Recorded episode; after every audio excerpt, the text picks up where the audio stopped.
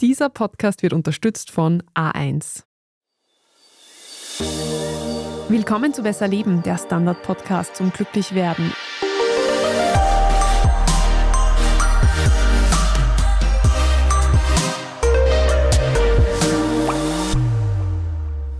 Ich bin Franziska Zeudel. Ich bin Martin Schauhuber. Und wir widmen uns heute einem Thema, das unsere Hörerinnen und Hörer jedes Mal total interessiert. Gesunde Ernährung. Ganz genau. Es geht heute ganz konkret um die Frage, wie man eigentlich Nährstoffe nicht nur im Einkaufskorb hat, sondern dann schlussendlich auch in den Körper bekommt und sie nicht am Weg dorthin irgendwie reduziert oder komplett vernichtet. Verkocht. Und verkocht, verröstet, was auch immer. Und wir holen uns dazu Hilfe. Zu Gast ist Andrea Fitschala. Sie ist Ernährungswissenschaftlerin und auch Köchin, also sie kann es auch handwerklich. Ja, danke schön fürs Kommen. Ja, vielen Dank für die Einladung. Ich freue mich, dass ich da sein darf. Fangen wir vielleicht einmal ganz grundlegend an. Ich glaube, Martin und ich sind jetzt beide nicht so wahnsinnig bewandert in der Küche. Was. Äh. Oh, ich werde unterbrochen. Excuse me. Okay, bitte weiter. Kenne ich dich schlecht anscheinend. Was sind denn jetzt eigentlich Nährstoffe und warum braucht man die? Wenn man es so ganz, ganz einfach runterbricht, sind das so die Grundbausteine von allen Lebensmitteln und das, was wir aufnehmen, in unserem Körper zerlegt wird und wir dann auch aufnehmen. Und ein Teil wird leider auch wieder ausgeschieden. Also es funktioniert nicht, dass wir alles aufnehmen, aber das sind einfach diese Dinge in den Lebensmitteln, in der Ernährung, in der Nahrung, die wir brauchen zum Leben. Also die haben unterschiedliche Aufgaben. Die sind zum Beispiel, ich versuche es immer so ein bisschen einfach zu halten, Teile in unseren Zellen, im Gewebe, haben viele Funktionen im Stoffwechsel, in den Organen und oder sie liefern uns einfach Energie. Also einfach, dass wir leben können, jeden Tag einfach die Dinge machen können, die wir machen wollen und müssen. Also und ich denke, so gute und schlechte Nährstoffe gibt es ja vielleicht im technischen Sinn gar nicht, aber es gibt ja wahrscheinlich Sachen, die uns eher fehlen als andere. Ja. Zuckermangel haben wahrscheinlich weniger Menschen bei uns in, in unserer Ernährungsweise. Genau, also da wären wir bei den Kohlenhydraten generell. Ja, das ist so, also es gibt diese großen Nährstoffe, die uns eben Energie liefern. Das kennt jeder, Fette, Kohlenhydrate, Proteine. Und die Zucker würden jetzt zu den Kohlenhydraten zählen. Da haben wir grundsätzlich eher genug. Ja. Wobei man sagen kann, tendenziell sind wir jetzt in Europa in einer Gesellschaft, die bisschen ein Übermaß an Energie hat. Da ist tatsächlich interessant, auf die Nährstoffe zu schauen. Die Energie ist meistens nicht das Problem. Und der Zucker liefert halt auch viel Energie. Sondern wo liegt das Problem begraben? Die Qualität tatsächlich dann. Ja. Also es ist hochkalorisch oft, aber eben es sind so Dinge, die dann eben zum Beispiel Vitamine, Mineralstoffe, Ballaststoffe ist ein Riesenthema. Das ist so, was wir bräuchten. Um diese Darmgesundheit ist ja auch so die letzten Jahre wahnsinnig stark eigentlich aufgekommen. Wird manchmal vielleicht auch ein bisschen überbewertet aktuell. Aber da können wir schon ein bisschen was tun für unsere Gesundheit. Und das schafft man halt nicht mit stark verarbeiteten, hochkalorischen Imbissgeschichten, die wir halt so nebenbei gerne snacken in unserem heutigen Alltag ganz grundsätzlich, wie schafft man es denn, dass man dann diverse gesunde Sachen in seinen Körper buxiert? Da hole ich jetzt meinen Zauberstab heraus. Ich glaube, es ist grundsätzlich einmal ein Bewusstwerden. Also es ist schon so ein Ding, dass wir uns wahrscheinlich in unserem täglichen Sein ein bisschen beobachten müssen, um festzustellen, wo kann ich das eine oder andere ein bisschen optimieren unser Körper verkraftet sehr viel. Also ich möchte schon gerne mitgeben, wir werden jetzt nicht, Gott sei Dank, schnell irgendwie Mangelerscheinungen haben etc. Selbst wenn uns einmal was fehlt, der Körper kann sehr viel und sehr lange ausgleichen, solange wir mal die notwendige Energie haben und so eine Grundversorgung haben. Aber wir können schon sehr gut eben zum Beispiel Krankheiten vorbeugen. Es geht auch um ein, werde ich alt, aber wie werde ich alt? Ja, dieses gesund bleiben und da spielt die Ernährung total viel mit. Um das zu ändern, darf es nicht im Kopf hängen bleiben, weil das Wissen über gesunde Ernährung ist irrsinnig groß. Das können mir auch schon ganz kleine Kinder aufzählen, was wir nicht alles machen sollten.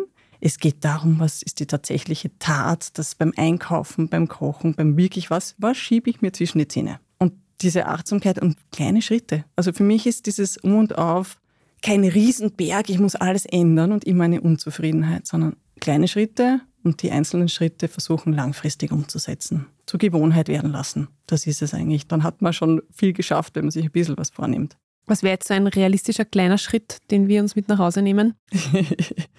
Ich kenne ja so skurrile Situationen, dass Menschen eine Ernährungsberaterin haben, die rufen sie dann an beim Mittagessen im Restaurant und fotografieren die Speisekarte ab. Und wir zahlen dann Menschen dafür, dass sie die Auswahl treffen.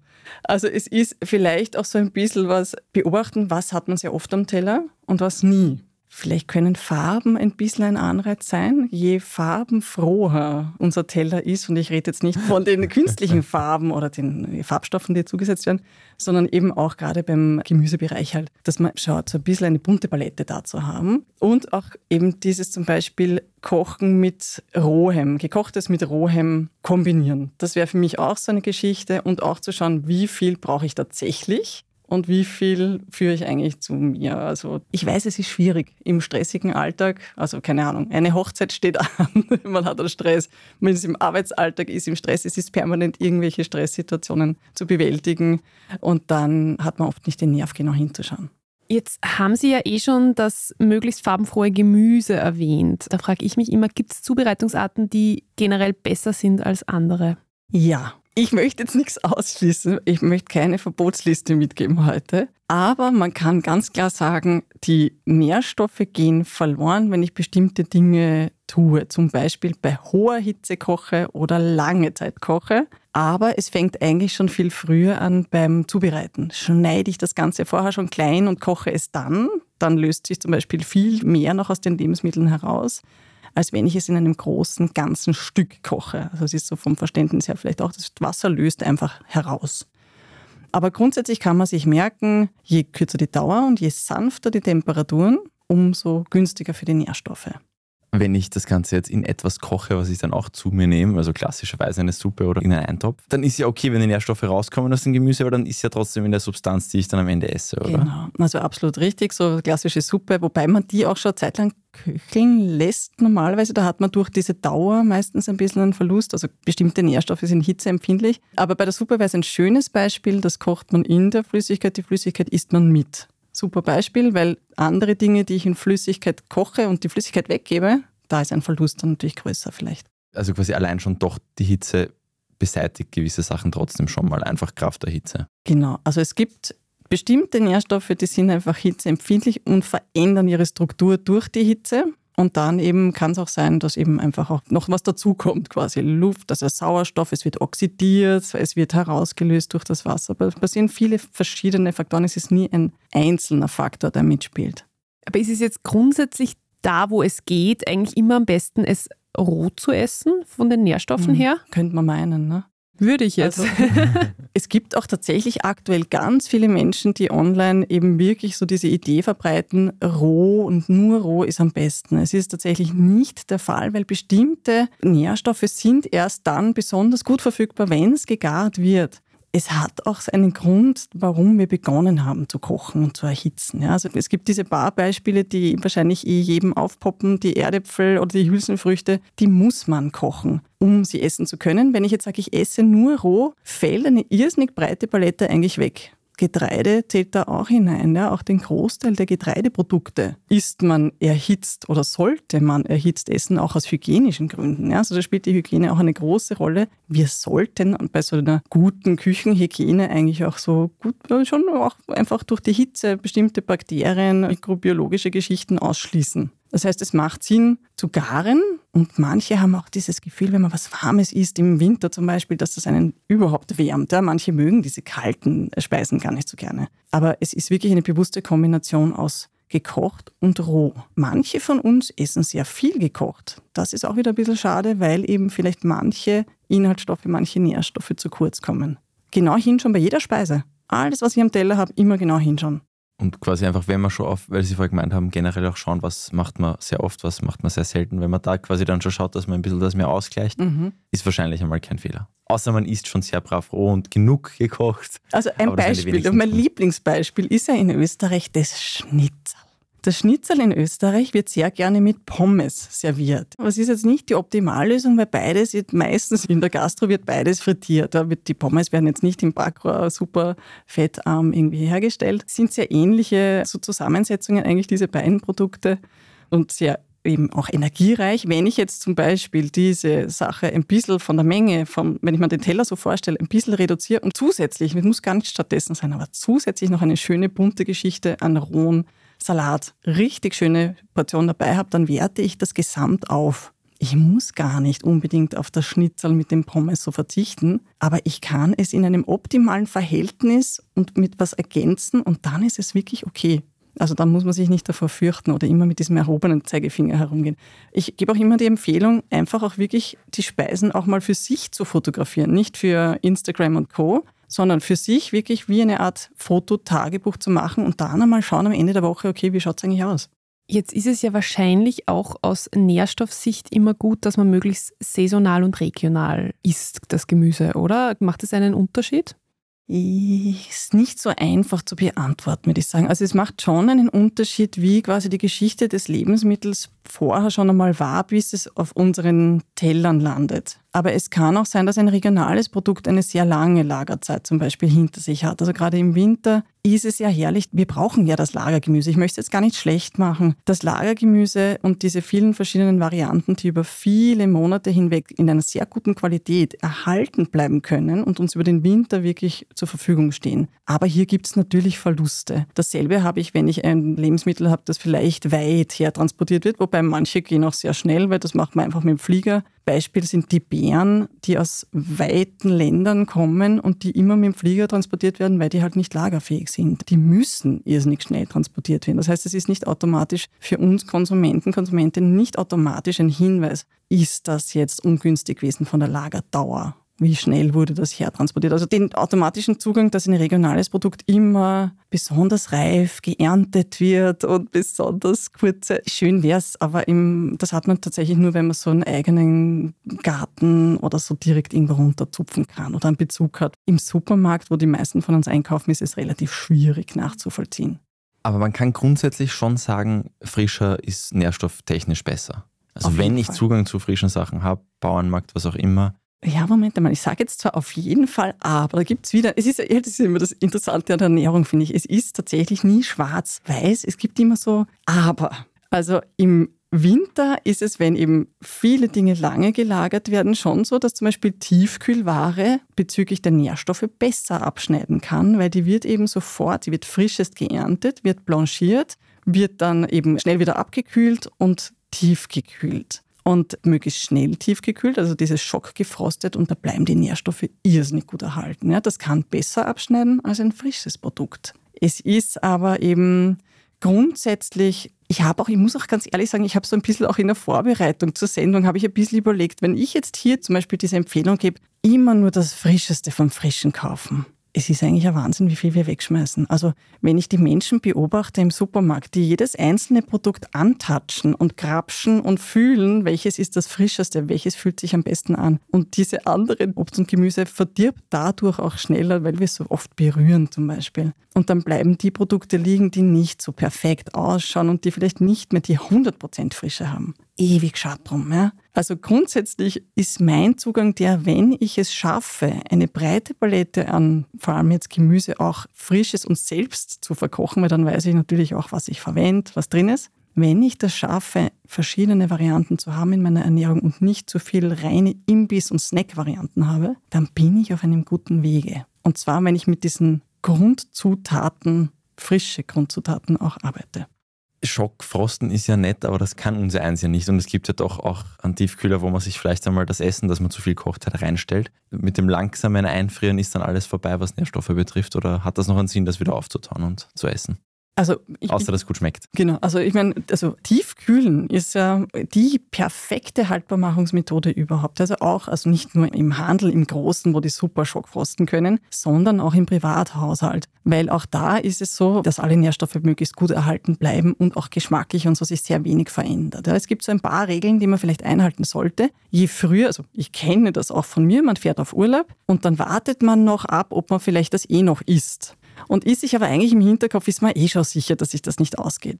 Es wäre besser, wenn man es gleich einfriert, als wenn man noch die vielen Tage abwartet bis dahin und es dann einfriert. Also je schneller ich das mache, umso besser, weil dann ist es in einem sehr guten Ausgangszustand, wo ich es eben einfriere und dann, wenn es tiefgekühlt ist, vielleicht auch eben ja, also die Haltbarkeit ist auch immer so ein Thema. Es wird immer angegeben mit mindestens einem Jahr. Wenn man sich die Produkte im Supermarkt anschaut, sieht man, das ist heute, am heutigen Tag meistens bis 2025, egal welches Produkt es ist, nämlich Kräuter, Gemüse etc.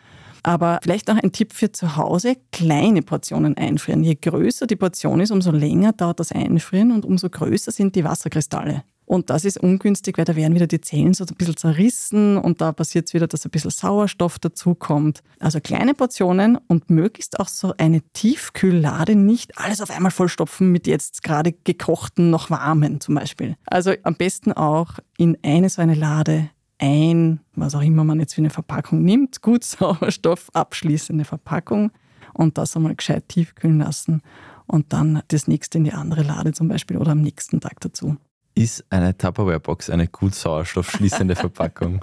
Ja, weil ich wusste nie, in einem alten Tiefkühler, wo noch mehr Platz war, da ist dann schon ganz schön, dann sind drin die Eiskristalle gewachsen und ich wusste nicht, ob es an der Tupperware liegt oder einfach an dem Tiefkühler. Ah ja, also grundsätzlich ist ein gut schließendes Tupperware, ob das jetzt Plastik ist, viele gehen ja schon in diese Glasrichtungen auch, da muss man nur mit der Dehnung ein bisschen aufpassen, alles was sehr wasserhältig ist, dehnt sich stark aus, ist grundsätzlich eine gute Verpackung. Es gibt auch diese extra Kunststoffsackerln zum Einfrieren, auch die sind absolut in Ordnung. Aber je dicker das Material, umso besser ist es eigentlich. Das ist so ein bisschen Eiskristalle innen bilden, lässt sich beim selbstgemacht gekochten meistens nicht wirklich gut vermeiden. Ja, es passiert mir genauso. Aber sowas in der Art, also was gut Schließendes auf jeden Fall. Wir machen eine kurze Werbepause und dann wollen wir wissen, was denn eigentlich uns in Österreich meistens fehlt.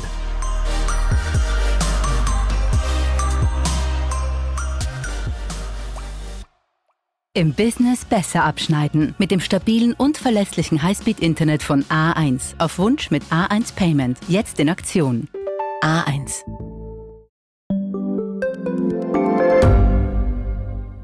Standard-Podcasts gibt es ja wirklich schon zu jedem Thema. Also fast jedem. True Crime.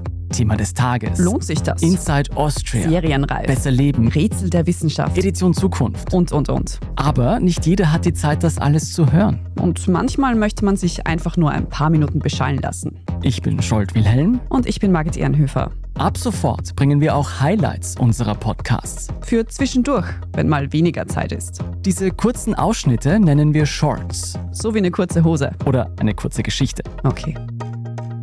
Und Shorts vom Standard finden Sie jetzt überall, wo es Podcasts gibt. Jetzt gibt es ja so alle paar Jahre neue Trends bei der Zubereitung. Ich habe daheim einen Kellomat stehen. Alle haben sich eine Zeit lang Dampfgarer besorgt mhm. und dafür die Mikrowellen rausgehaut. Und jetzt haben alle auf einmal einen Airfryer in der Küche stehen. Gibt es da irgendwelche Zubereitungsarten, die sinnvoller sind als andere eigentlich? Beim schonenden Zubereiten zählt man auf jeden Fall diese Dinge dazu. Ja, also Dämpfen ist natürlich super schonend, einfach weil dieser Wasserkontakt fehlt oder verringert wird. Mikrowelle zählt eigentlich auch zu den schonenden Methoden, auch wenn die jetzt nicht so hoch im Ansehen ist, aber eigentlich spricht da, wenn man es jetzt nicht überhitzt, auch nichts dagegen, wenn man es gerne mag. Und alles andere ist schon ein bisschen spleenig, muss ich jetzt mal ehrlich dazu sagen. Ja, also wenn man Dampfgarer hat, großartig, aber bitte auch nutzen. Ich kenne sehr viele Menschen, die haben den in der wunderschönen Küche und der wird nie verwendet, weil viele einfach auch dieses Rösten so gerne mögen. Und beim Dämpfen haben viele so ein bisschen Vorurteile auch. Ja? Aber dämpfen, da kann ich wirklich, wenn ich eben das Produkt dämpfe, kann ich Nährstoffe wirklich erhalten. Also im Vergleich beim Kochen geht zum Beispiel um die 50 Prozent von den hitzeempfindlichen Sachen gehen verloren. Beim Dämpfen sind es ungefähr 30. Also man kann schon hier wirklich schonend eben garen. Und geschmacklich ist es vielleicht auch ganz interessant. Also beim Fisch, es gab so Untersuchungen beim Fisch und auch bei Gemüse eben, dass es sowohl geschmacklich als auch von der Farbe durchaus einen Unterschied macht. Also attraktiver und als geschmacksvoller empfunden wurde.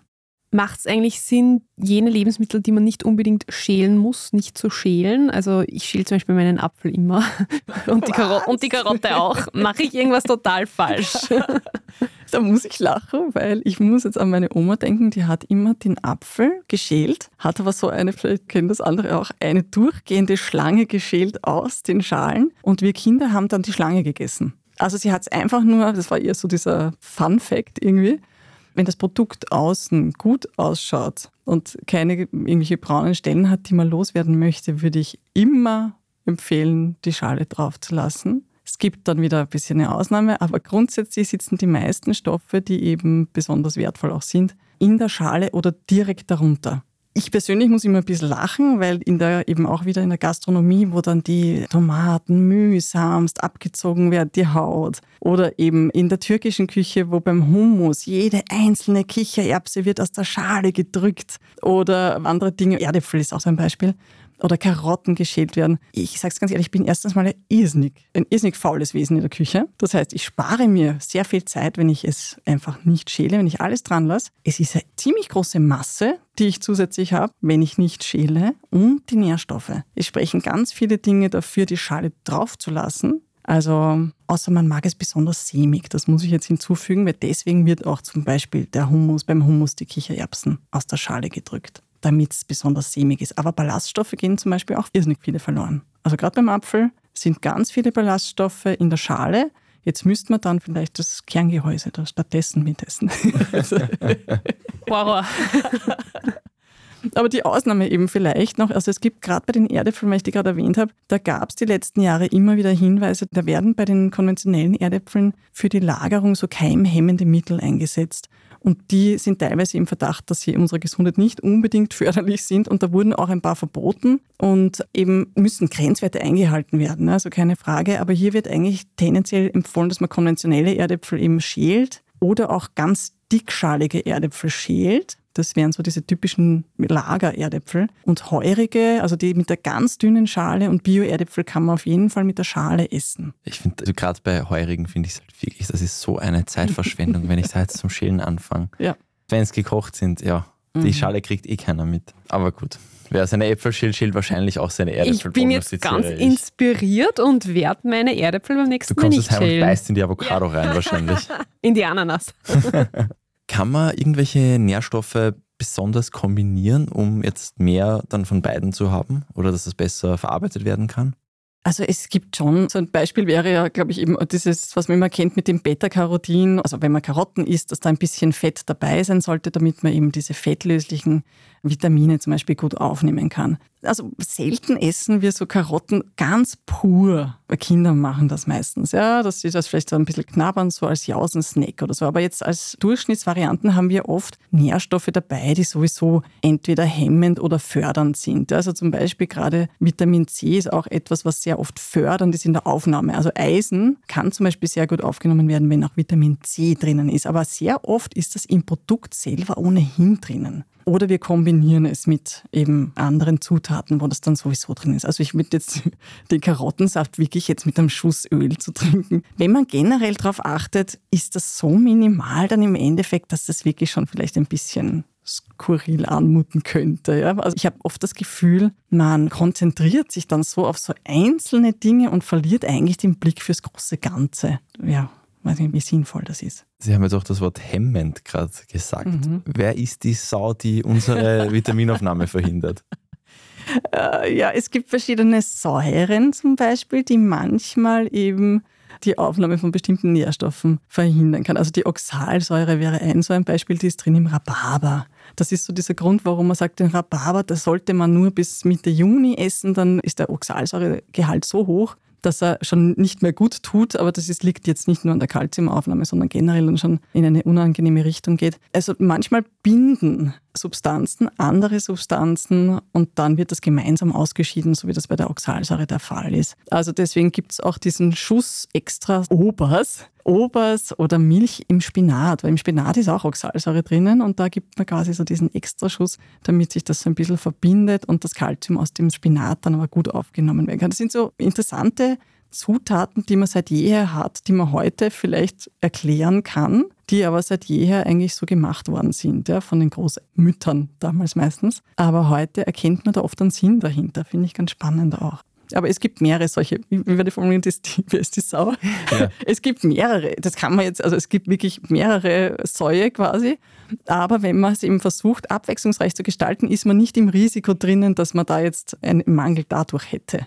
Also wer jeden Tag Rhabarber isst, dem ist eh nicht mehr zu helfen Das von dem es. her. Ach, Genau. Rhabarberkuchen ist schon was Gutes. Aber ist nicht auch Kaffee böse? Der verhindert doch auch irgendeine Aufnahme, oder? Also beim Kaffee ist es inzwischen genauso, dass es, also viele Dinge, Lebensmittel, die man früher eigentlich so ein bisschen verpönt hat, sind heute einfach von diesem bösen Image eigentlich ausgenommen oder quasi geheilt worden, weil man weiß, dass da auch gute Stoffe drinnen sind. Also egal, ob ich jetzt meinen Kaffee mit Milch oder ohne Milch trinke, je nach Verträglichkeit ist das eine sehr individuelle Sache. Aber wir wissen, dass im Kaffee jetzt als Beispiel sogar eben Substanzen drinnen sind, die antioxidativ wirksam sind, die unsere Zellen schützen. Also es ist auch da bis zu einem gewissen Grad und beim Kaffee sind es wirklich einige Tassen pro Tag, die man trinken darf, die jetzt quasi abgesegnet sind. Der Körper gleicht sogar diesen Wasserverlust, den es am Anfang gibt, am Anfang des Tages, sogar im Laufe des Tages wieder aus. Also es gibt, und das würde ich wirklich gerne mitgeben, kein Lebensmittel, das man nicht essen darf weil es jetzt so super ungesund wäre, weil ich es jetzt eben hin und wieder esse. Ja? Auch kein Fastfood, aber eben, wie gesagt, dieser Gesamtblick. Es geht ja immer um die Ausgewogenheit, höre ich da raus. Das heißt, wie schaut denn die aus? Also, wir haben es eh schon gesagt, an Kohlenhydrate mangelt es bei uns allen nicht. Proteine vielleicht schon eher. Wie schaut es da eigentlich aus in der Durchschnittsbevölkerung? Der Begriff Ausgewogenheit. Viele Menschen tun sich leichter, mit einer Verbotsliste rauszugehen oder einkaufen zu gehen, als mit dem Begriff Ausgewogenheit oder abwechslungsreich. Aber im Grunde ist es das. Ja? Wenn man sich einen Teller anschaut, ich liebe so dieses kanadische Modell, dieses Ernährungsmodell von den Ernährungsempfehlungen, das sehr anschaulich ist. Wenn man einen Teller hat, die Hälfte davon sollte Obst und Gemüse, also mehr Gemüse als Obst, weil diese natürlichen Zucker eben enthalten sind, sagen wir eben die Hälfte davon Gemüse, ein Viertel davon stärkehaltige Lebensmittel, das sind eben die Nudeln, das ist der Reis, das sind die Erdäpfel oder was auch immer es ist. Und ein Viertel davon, das letzte Viertel, proteinreiche Lebensmittel. Ob das jetzt pflanzlich oder tierisch ist, ist wieder die individuelle Geschichte. Beim Pflanzlichen muss man ein bisschen genauer hinschauen, wirklich, dass man das auch gut ersetzt, quasi, wenn man die tierischen weglässt. Aber so kann man sich orientieren. Und das bei jeder Speise. Wirklich einen hohen Anteil Gemüse oder Obst, einen Anteil Stärke, einen Anteil Protein. Und wenn man das bewusst bei jeder Speise sich tatsächlich angewöhnt, dann merkt man schon ziemlich schnell, wo man ein bisschen die Räder drehen kann. Zum Thema Temperatur. Macht es denn einen Unterschied, welche Temperatur die Speise hat, wenn wir sie essen? Also ich habe gestern nach wochenlanger Instagram-Propaganda klein beigegeben und einmal probiert mir so mit eben tiefgefrorenem Obst und ein bisschen Sojamilch und ein bisschen Joghurt und sonstiges Zeug irgendwas alles in den Mixer zu werfen und es kommt ja was wirklich sehr Cooles raus, muss ich sagen. Ich habe das jetzt dreimal gemacht in den letzten 20 Stunden. Ähm, aber ich nehme die Sachen halt dann ja quasi um den Nullpunkt herum zu mir. Macht das einen Unterschied, wenn es jetzt Heidelbeeren zum Beispiel sind? Das ist eine sehr, sehr spannende Frage. Ich bin in meinem gesamten Ernährungs- Fachkraftswesen eigentlich noch nie darüber gestolpert, ob es einen Unterschied macht, ob ich das jetzt wirklich tiefgekühlt oder fast tiefgekühlt, ob ich jetzt beim Eis quasi das zu mir nehme oder nicht. Ich meine, der Körper muss schon einmal ein bisschen Arbeit leisten, um das Ganze jetzt auf Körpertemperatur zu bringen und so weiter. Ja? Also da gibt es ja auch diese Theorien, dass man da ein bisschen schummeln kann, wenn man abnehmen will, was natürlich ein Blödsinn ist. Aber jetzt rein von der Nährstoffaufnahme Ihr müsst tatsächlich selber recherchieren, das finde ich sehr Ich liebe es, wenn ich aus Sendungen rausgehe und mir selber eine Frage notiere. Der Körper trotzdem im Laufe, ich meine, das taut ja auf im Magen, jetzt rein von der Logik her. Ja. Es Hoffentlich. Taut, ja, klar, ja, schon. Also die, die Verweildauer von Lebensmitteln ist ja dann doch relativ lange und im Magen wird es aufgewärmt und dann kommt die Magensäure dazu. Das heißt, von der Nährstoff, ich traue es mich jetzt zu sagen, von dass das von der Nährstoffaufnahme nicht viel ausmacht. Super spannendes Thema. Also ob es da überhaupt Untersuchungen dazu gibt, finde ich jetzt ganz interessant. Aber macht es auch einen Unterschied, dass jetzt die Heidelbeeren und die Banane zermerschelt sind und irgendwie dann getrunken werden oder ob man sie jetzt isst, einzeln alles für sich? Es ist schon so, dass wenn ich sie, wie wird der Begriff zermerschel, dass ich es möglichst kurz vor dem Verzehr mache.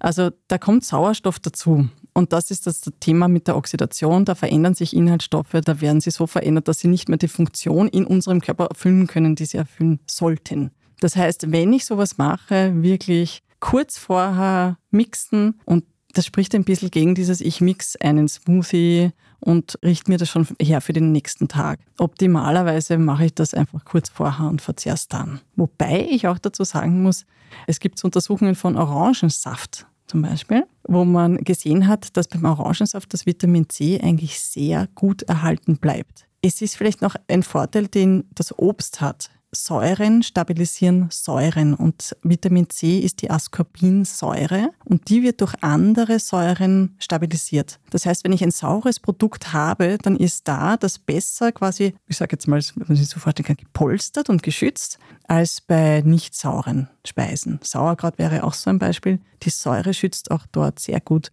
das Vitamin C.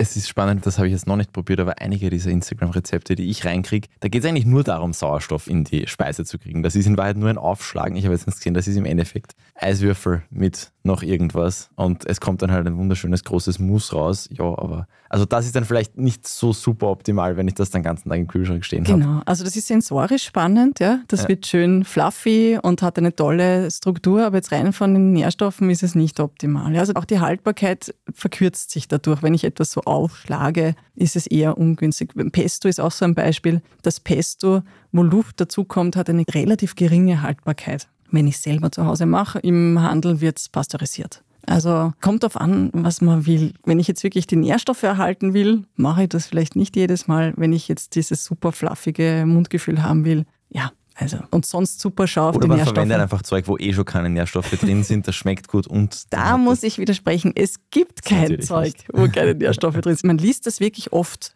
In heutigen Mhm. Zeiten liest man oft etwas, ist, weiß nicht, zu Tode gekocht oder eben auch im Bekanntenkreis höre ich das manchmal, dass Menschen lesen, man ist müde, weil man nur gekochtes isst. Es kann nicht sein. Müdigkeit kann viele Faktoren haben und natürlich auch Mängel können das sein, ja. Aber in einem gekochten Produkt sind so viele Nährstoffe noch immer enthalten und es gibt ganz viele Länder, in denen man sehr viele gegarte Speisen verzehrt. Also Indien wäre für mich so ein Klassiker. Ja, da gibt es relativ wenig rohe. Auch aus hygienischen Gründen hat sich das in vielen Gegenden auch so entwickelt. Und man hat aber immer Nährstoffe, die hitzestabil sind. Ja, also als Beispiel wären es also Mineralstoffe, die bleiben erhalten, die lösen sich vielleicht durchs Wasser beim Kochen, aber die Hitze tut ihnen eigentlich nichts. Oder eben die Fette sind stabil oder auch die Proteine, die verändern sich zwar durch die Hitze, werden aber besser aufgenommen als das rohe, als die rohe Proteinstruktur. Ballaststoffe sind auch immer drinnen, die scheiden wir zwar wieder aus, aber sind trotzdem sehr wertvoll. Also es gibt kein totgekochtes Produkt. Aber ich merke schon, der Martin und ich kriegen ganz unterschiedliche Dinge auf Instagram vorgeschlagen. Hab wieder mal was gelernt. Aber jetzt haben Sie es eh schon angesprochen, es gibt ja auch bestimmte Mängel, die man hat, die sich dann zum Beispiel eben durch Müdigkeit äußern. Wann sollte man denn aus Ihrer Sicht irgendwas supplementieren?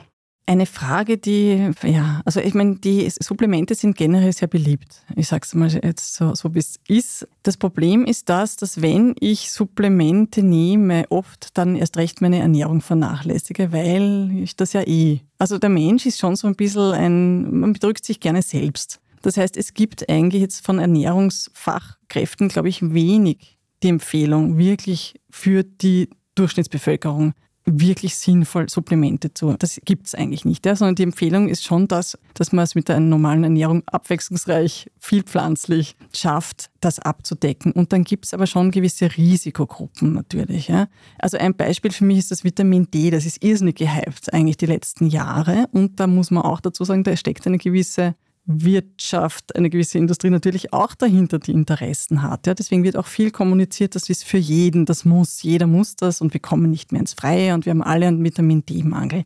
Aber es ist auch immer so ein Risiko, wenn man damit sehr großzügig umgeht, dass ich vielleicht auch bestimmte Sachen überdosieren kann. Ne? Und beim Vitamin D, also generell würde ich sowieso immer dazu raten, erst nach ärztlicher Rücksprache. Das wäre so die erste Empfehlung und niemals einfach, weil ich mich ein bisschen müde fühle.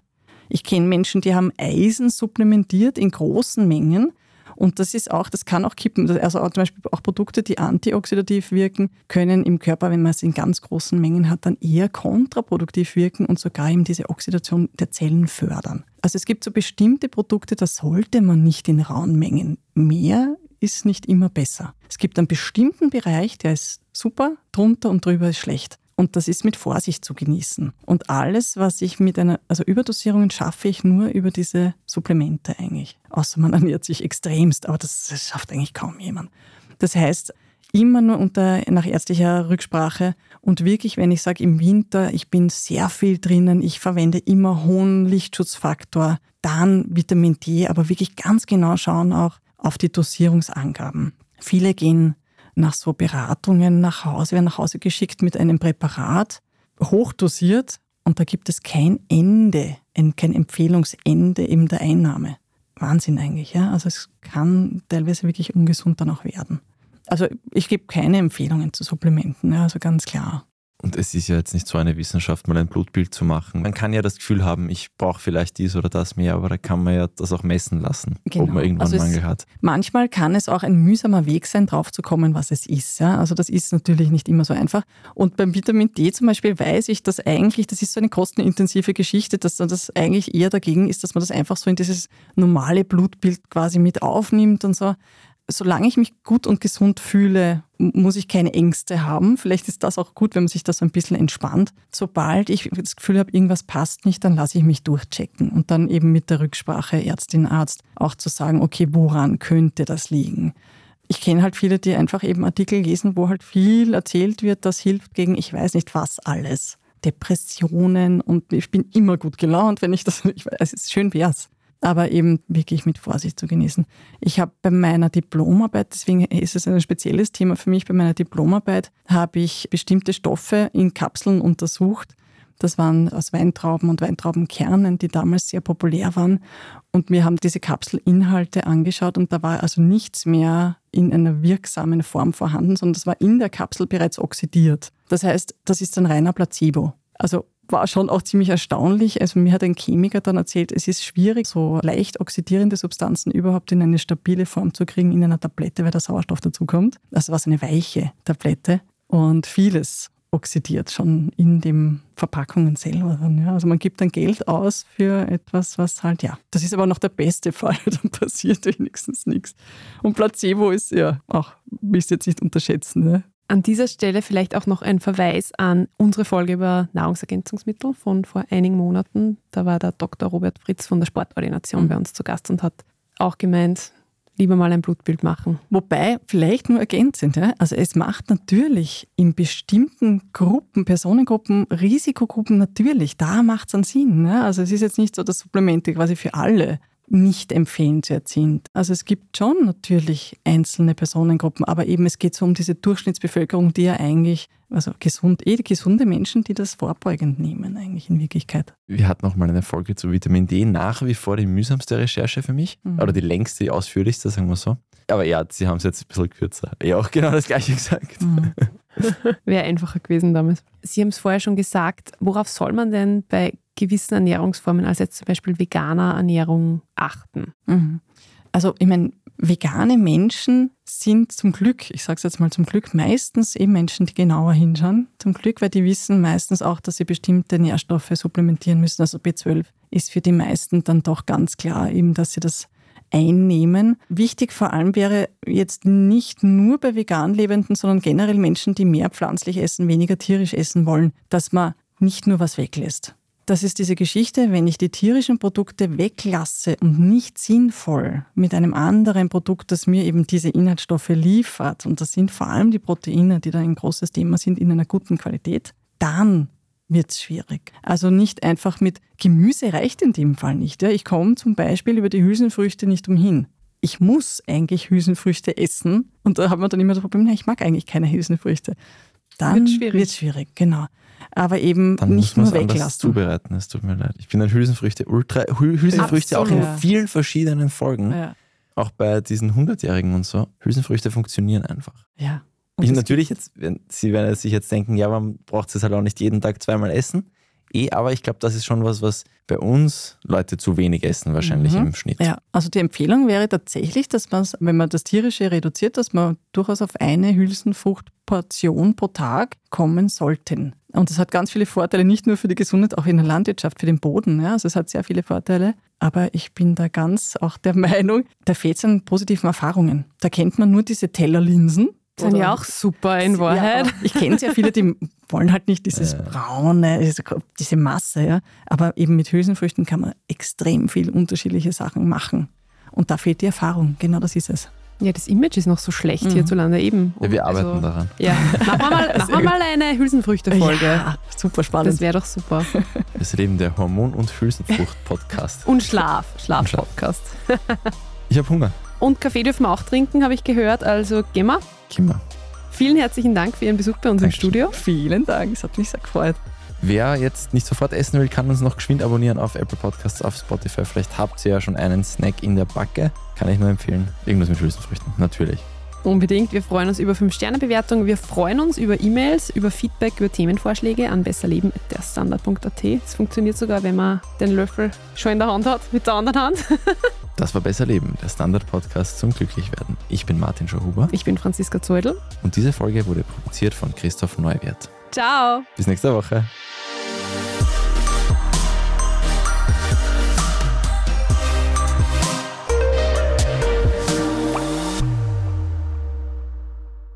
Im Business besser abschneiden. Mit dem stabilen und verlässlichen Highspeed-Internet von A1. Auf Wunsch mit A1 Payment. Jetzt in Aktion. A1. Das Standardforum ist ein Ort zum Mitreden, auch ganz anonym, wenn Sie das möchten. Freier Diskurs bedeutet auch, die Balance zwischen Meinungsfreiheit und respektvollen Umgang zu halten. Das macht dann das Moderationsteam mit Hilfe von transparenten Community-Richtlinien. Sie können Ihre Meinung zu tagesaktuellen Themen abgeben oder sich in den Community-Foren über unterschiedlichstes austauschen, was auch immer Sie gerade beschäftigt. Egal ob Sie aktiv posten oder Beiträge anderer bewerten. Ihre Stimme findet Anklang bei über 100.000 aktiven Userinnen und Usern. Einfach bei dst.at/forum anmelden und losreden.